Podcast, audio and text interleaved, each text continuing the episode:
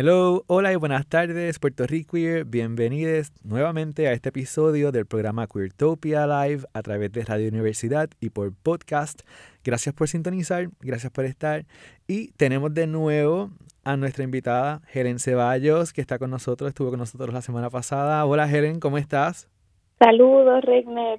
Un gustazo estar aquí nuevamente. La semana pasada nos quedamos en medio de la conversación. Tenemos tantos temas de, de que charlar en cuanto a la manera en que tú eh, llevas tu práctica artística y la manera en que te relacionas con los espacios, ya sean físicos o un poco más intangibles. Y la semana pasada hablamos de Casa Ruth eh, y lo que significó Casa Ruth para la comunidad queer y para Río Piedra en particular.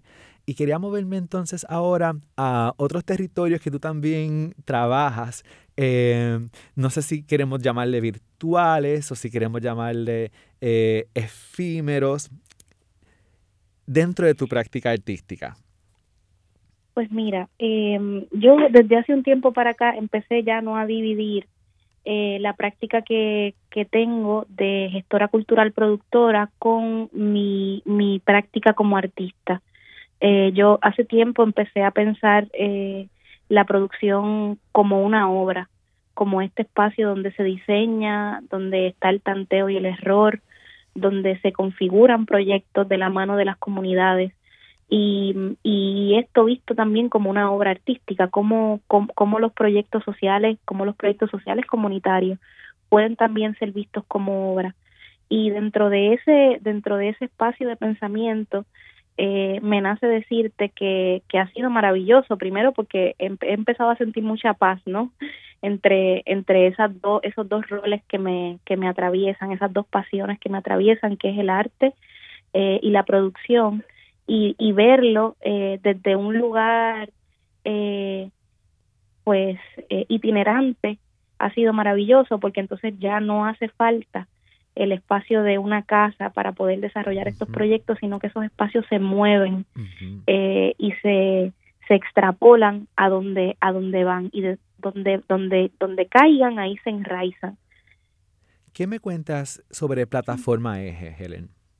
¿Cómo pues surge? Pues mira, te cuento, Plataforma Eje es una, es una plataforma que ya tiene sus dos años y medio y es eh, una plataforma itinerante que genera y apoya proyectos artísticos, socioculturales y comunitarios con el fin de continuar desarrollando redes a nivel isla y el Caribe.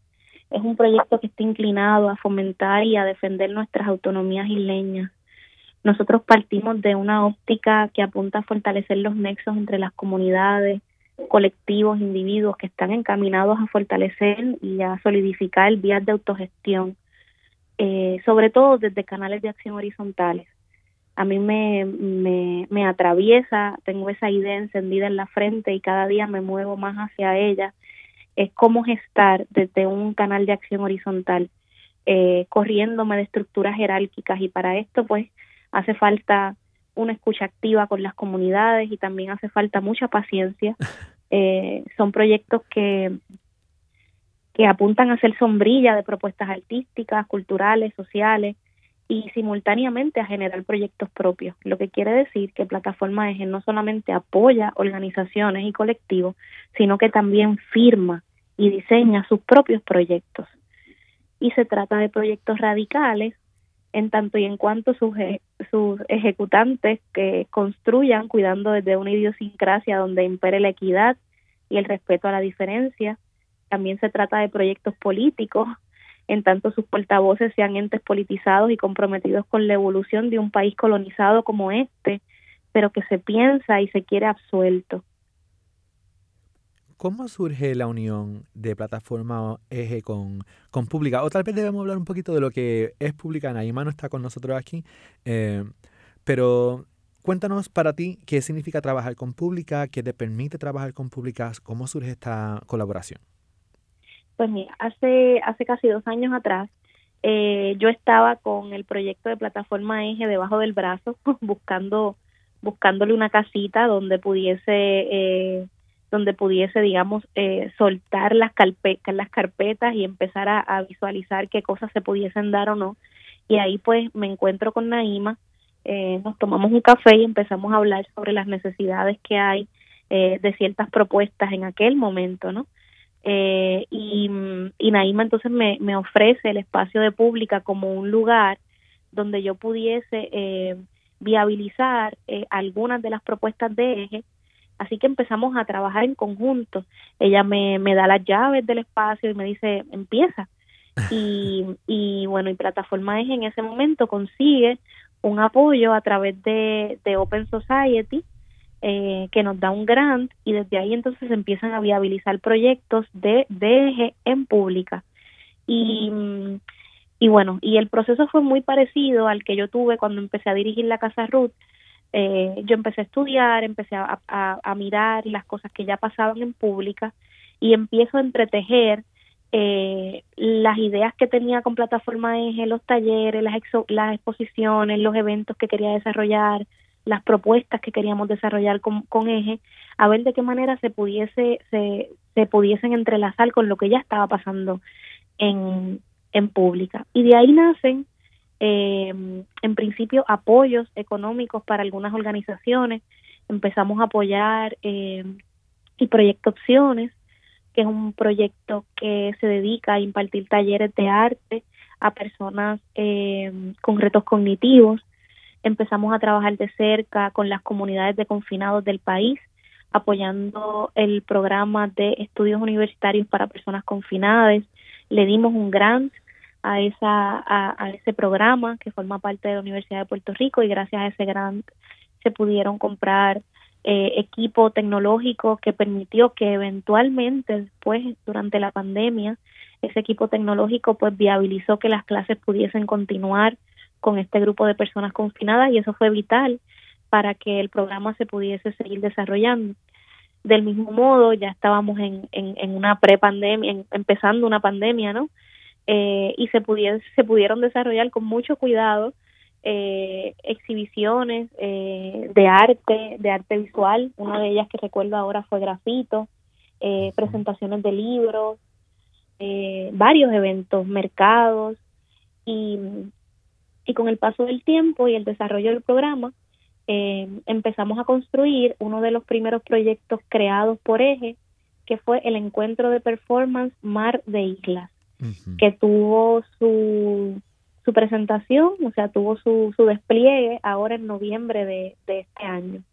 Eh, fue un, un proyecto de que se cocinó a fuego lento, se fue generando muy lentamente, fue un proyecto muy grande, donde nosotros invitamos a seis artistas del Caribe, eh, que forma parte de la, la idiosincrasia y la filosofía de eje, ¿no? que es crear nexos en el Caribe. Invitamos a seis artistas del performance, eh, de Martinica, Trinidad y Tobago, Aruba, eh, República Dominicana, Cuba, eh, a venir a la isla y a crear eh, intervenciones performáticas, crear piezas de, intervenciones performáticas en el oeste, buscando un poco descentralizar y fomentar y defender las autonomías de la isla, pero desde pensando en, en, salir de San Juan. Sí. Eh, y allí estuvimos durante 10 días ofreciendo talleres gratuitos eh, en, en, Casa Cruz de la Luna con Arabina Yantaya y Violeta Luna, eh, artistas del performance de Latinoamérica y Puerto Rico. Em, estuvimos ofreciendo esos talleres gratuitos, presentando las obras de los artistas residentes, llevando a cabo la residencia. La artista invitada de Puerto Rico fue Teresa Hernández, eh, una de, ellas, ahorita mencioné las islas, pero no, no llegué a decir Puerto Rico, bueno, pues también teníamos una artista de acá. Eh, y de esa manera se fue configurando este proyecto que formaba parte de, de lo que Eje eh, diseñó directamente dentro de su plataforma. Y de esa manera, Regner, pues fuimos un poco tejiendo los apoyos entre pública y plataforma Eje. Pública fue clave, fue la, la casa productora que nos que, no, que nos acogió en un principio y que hizo que todos estos proyectos se pudiesen solidificar. Y más allá de, ese apoyo en producción, fue la casa también que nos ayudó a, a contener el grant y a viabilizar eh, con el apoyo de, de la contabilidad y, y, los recursos de abogado a que todo todo corriera por, por los canales correctos para que el proyecto pudiese seguir creciendo. Entonces fue indispensable esa, esa unión eh, con Naima, que le voy a estar eternamente agradecida de que nos haya dado ese, ese espaldarazo inicial y que ahora nosotros podamos crear proyectos inclusive eh, fuera de las, las puertas de pública como hemos estado haciendo. Sí, eso, esa idea me parece súper interesante. Primero que debo decir que, que Anaíma eh, la admiró muchísimo con lo que ha hecho en pública. Yo creo que es un espacio, para los que no conocen, es un espacio cultural localizado en la comunidad de Alto del Cabro, en Santurce. Es bastante reciente, pero tiene una energía eh, impresionante. Lo que han logrado allí se siente muy nuevo, se siente bien relevante, siempre están como eh, a la vanguardia con lo que está pasando en la isla y en el Caribe. Eh, así que se, siente como un espacio bien acertado y bien necesitado en Puerto Rico y que no hay muchos espacios como pública ahora mismo. Tal vez en San Juan hay otros que empiezan a aparecerse un poco, pero pública mantiene como cierto carácter. Así mismo es. Es un espacio que tiene un restaurante ahora que acaba de abrir, que es el restaurante de Pública y al que le hago la invitación a todas las personas que no han ido a que se den la vuelta por allí porque la comida es riquísima y también forma parte del, del, de las maneras, ¿no? De las, resistencias nuestras de cada día de poder sostener estos espacios. Pública, como tú bien dices, es un espacio de puertas abiertas y tiene su nombre porque es eso. Es un lugar público abierto a la comunidad del Alto Cabro donde se dan desde exposiciones de, de, grandes artistas hasta clínicas de, de, vacunación, hasta conversatorios, presentaciones de libros. Tiene un aura eh, de alguna manera muy parecida a lo que a lo que a lo que ha sido la Casa de Cultura Ruth Hernández y está en el corazón de Santurce y a mí me consta la manera tan bonita en la que Naima ha llevado este proyecto para que sea cada vez más accesible eh, para todas las comunidades. Una cosa que me viene a la mente, Helen, es que yo siempre pienso, ¿y cómo es que este espacio es queer? ¿O cómo es que, que yo lo, ¿cómo digo? I frame it dentro de este programa que trata sobre arquitecturas y espacios y territorios que son queer. Y en este en particular, aunque no es un espacio que uno piensa que es propiamente queer, viene como de desde unos desde unas posiciones, desde unos cuerpos, desde unas vivencias que son bastante queer también, como esta idea de, de, de tumbar paredes, de accesibilidad, de democratizar el, el conocimiento, de integrar, de y sí, va mucha gente de la comunidad queer, pero vienen como de, de estas mentalidades que no son las estructuras del patriarcado. Sí, a mí eso me parece maravilloso. Cuando cuando no estamos buscando entrar a un lugar eh, necesariamente porque se están tratando temas que tienen que ver con nuestra con nuestra comunidad en específico, sino porque es de por sí un espacio seguro donde estar. Y esa seguridad eh, esa seguridad es intangible, o sea, esa seguridad no se no es que haya eh, eh digamos defensores en la puerta donde donde donde uno se sepa que, que es que ahí eh, los temas que se van a tocar, van a cuidar o van a, a proteger ciertas idiosincrasias, no, sino que hay, hay un aura en general que, que nos hace entender que ahí vamos a ser respetados y que, y que dentro de ese respeto va a haber un espacio para todas nuestras diversidades, independientemente de si estemos transitando un mercado o si estemos escuchando la presentación de un libro. Eh, hay un acuerdo eh, silente, básicamente, que se enuncia, por supuesto, se enuncia en la visión y misión de los de los proyectos que ambas estamos, pero que está que está intrínseco y que y que ha tomado muchísimo tiempo poder construirlo, inclusive ha tomado eh, también tener que, que, que, proteger el espacio y decir, mira, eh, este lugar pues no, no, no está abierto para este tipo de conductas y, y son espacios incómodos que a la misma vez hay que transitar, pero, pero, pero que hay que seguirlo haciendo para poder proteger a esa gran camada de personas que llegan allí a sentirse seguros eh, eh, y segures. Eh, por ejemplo, en las fiestas que se dan, se dan fiestas a través de, de Radio Red y bueno, y van una gran cantidad de personas que se sienten cómodes en una fiesta de disfraces, eh, sacando a pasear toda eh, toda su eh, todas las lentejuelas y toda la diversidad de colores que pueblan nuestra comunidad. Y es hermoso ver toda esa gente feliz en un mismo espacio sintiendo que todo va a estar bien ahí y entendiendo que el patriarcado no, no ha desaparecido, no ha desaparecido, que el machismo no ha desaparecido, que la homofobia y la transfobia no ha desaparecido y que en ese espacio estamos construyendo un lugar seguro con mucho trabajo y haciendo tierra, o sea, eh, anclados a una a una conciencia y a un respeto sobre la vida y la existencia del otro.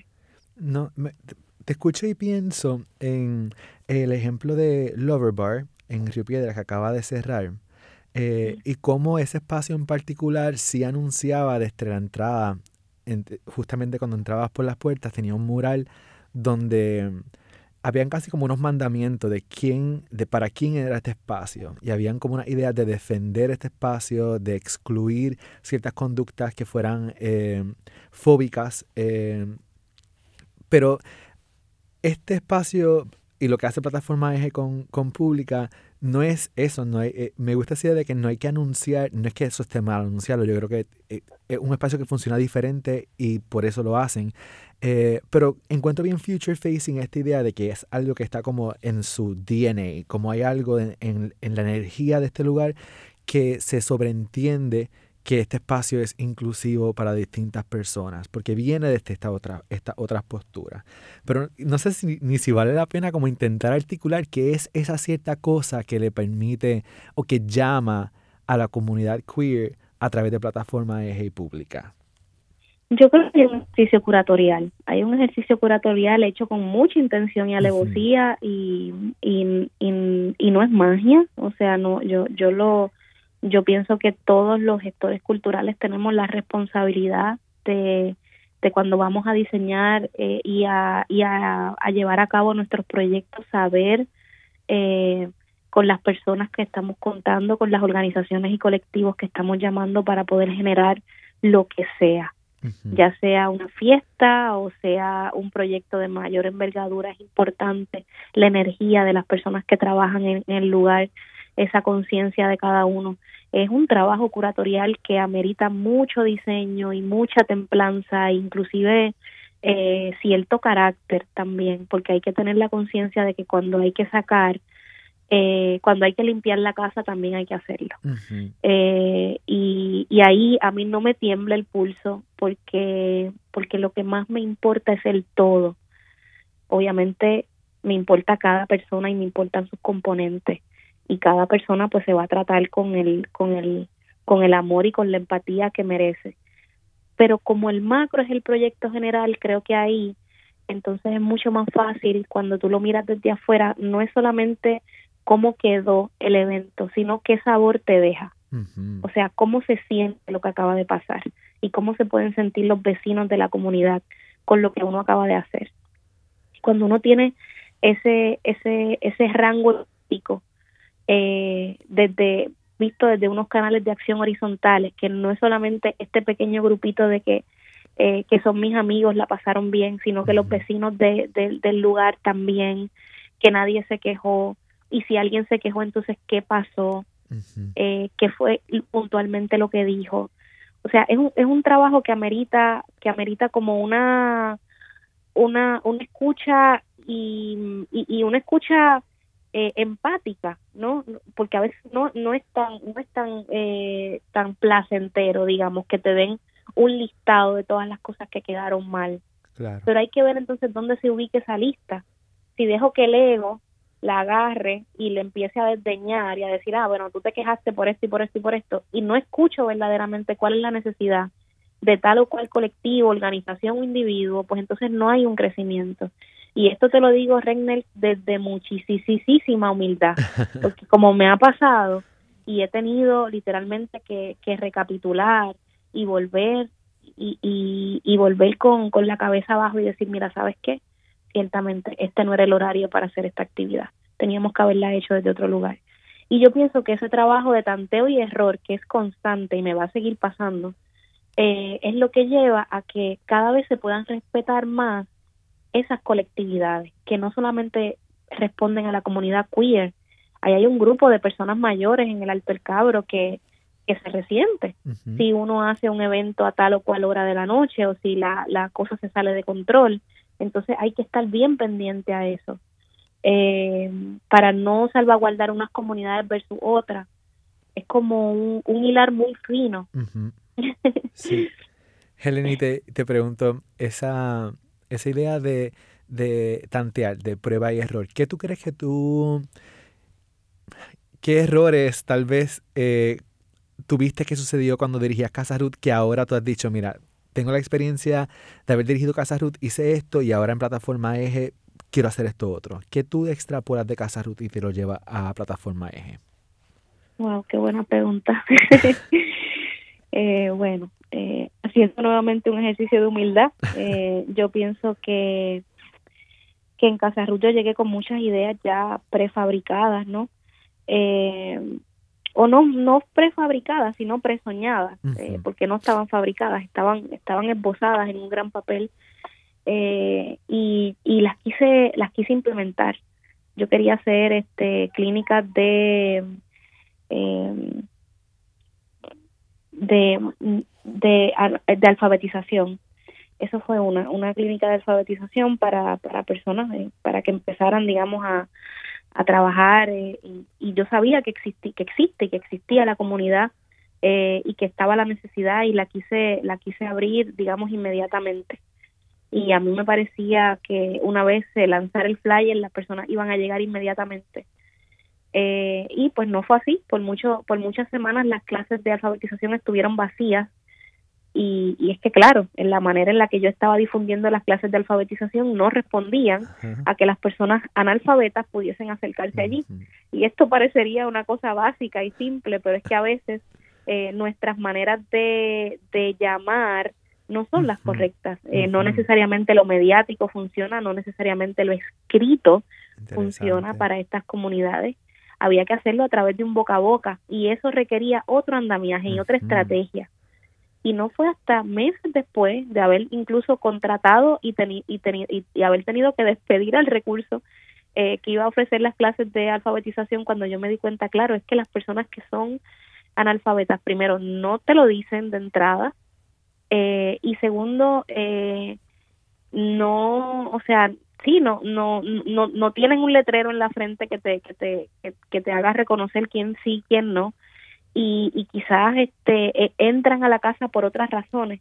Entonces empezamos a generar otros tipos de eventos, bohemias, eh, mercados, eh, conciertos, conversatorios, y ahí, entonces en cada evento yo me paraba antes y decía, y estamos tratando de abrir unas clases de alfabetización, todo aquel que se sienta o que conozca a alguien que necesite, por favor, háganos llegar la información y poco a poco fuimos armando el grupo y yo me fui con ese conocimiento de la Casa Ruth, que la convocatoria es igual de importante que el mismo evento en sí y que conseguir los fondos y tener la casa y tener el horario disponible en el calendario no es suficiente para que un proyecto sea exitoso, que hace falta saber llamar y del mismo modo en, en, la comunidad del Alto El Cabro eh, hemos tenido que afinar mucho la voz de cómo hacemos que la casa, eh, perdón, que, que pública sea cada vez más un lugar de puertas abiertas eh, para la comunidad del Alto El Cabro, que quizás se puede ver un poco excluida al entrar esta, a este edificio con paredes blancas, al leer que quizás el restaurante, pues como se ve bonito, tiene cierta, eh, cierta estética, pues quizás es un lugar que no es accesible para ciertos bolsillos. Entonces hay unas lecturas que tienen que ver más con cómo se lee el lugar, eh, que le da una información a ciertas comunidades que donde ellos pueden creer que no pertenecen. Y por eso, precisamente desde ese no lenguaje eh, ni oral ni escrito, sino que es un lenguaje más visual, desde ese mismo lenguaje nosotros tenemos que responder para que cada vez la comunidad pueda entender de que sí es bienvenida ahí. Y eso toma tiempo. Sí.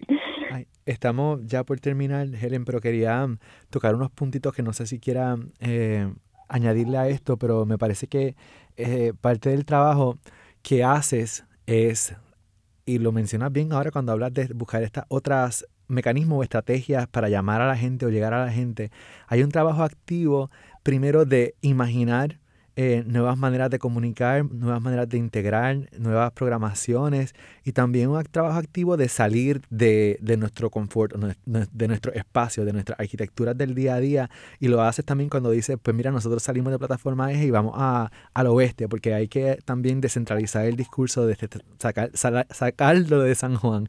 Eh, y un, un esfuerzo tanto de imaginar como de mover el cuerpo, que es lo que trabaja con esta idea de transfronteras.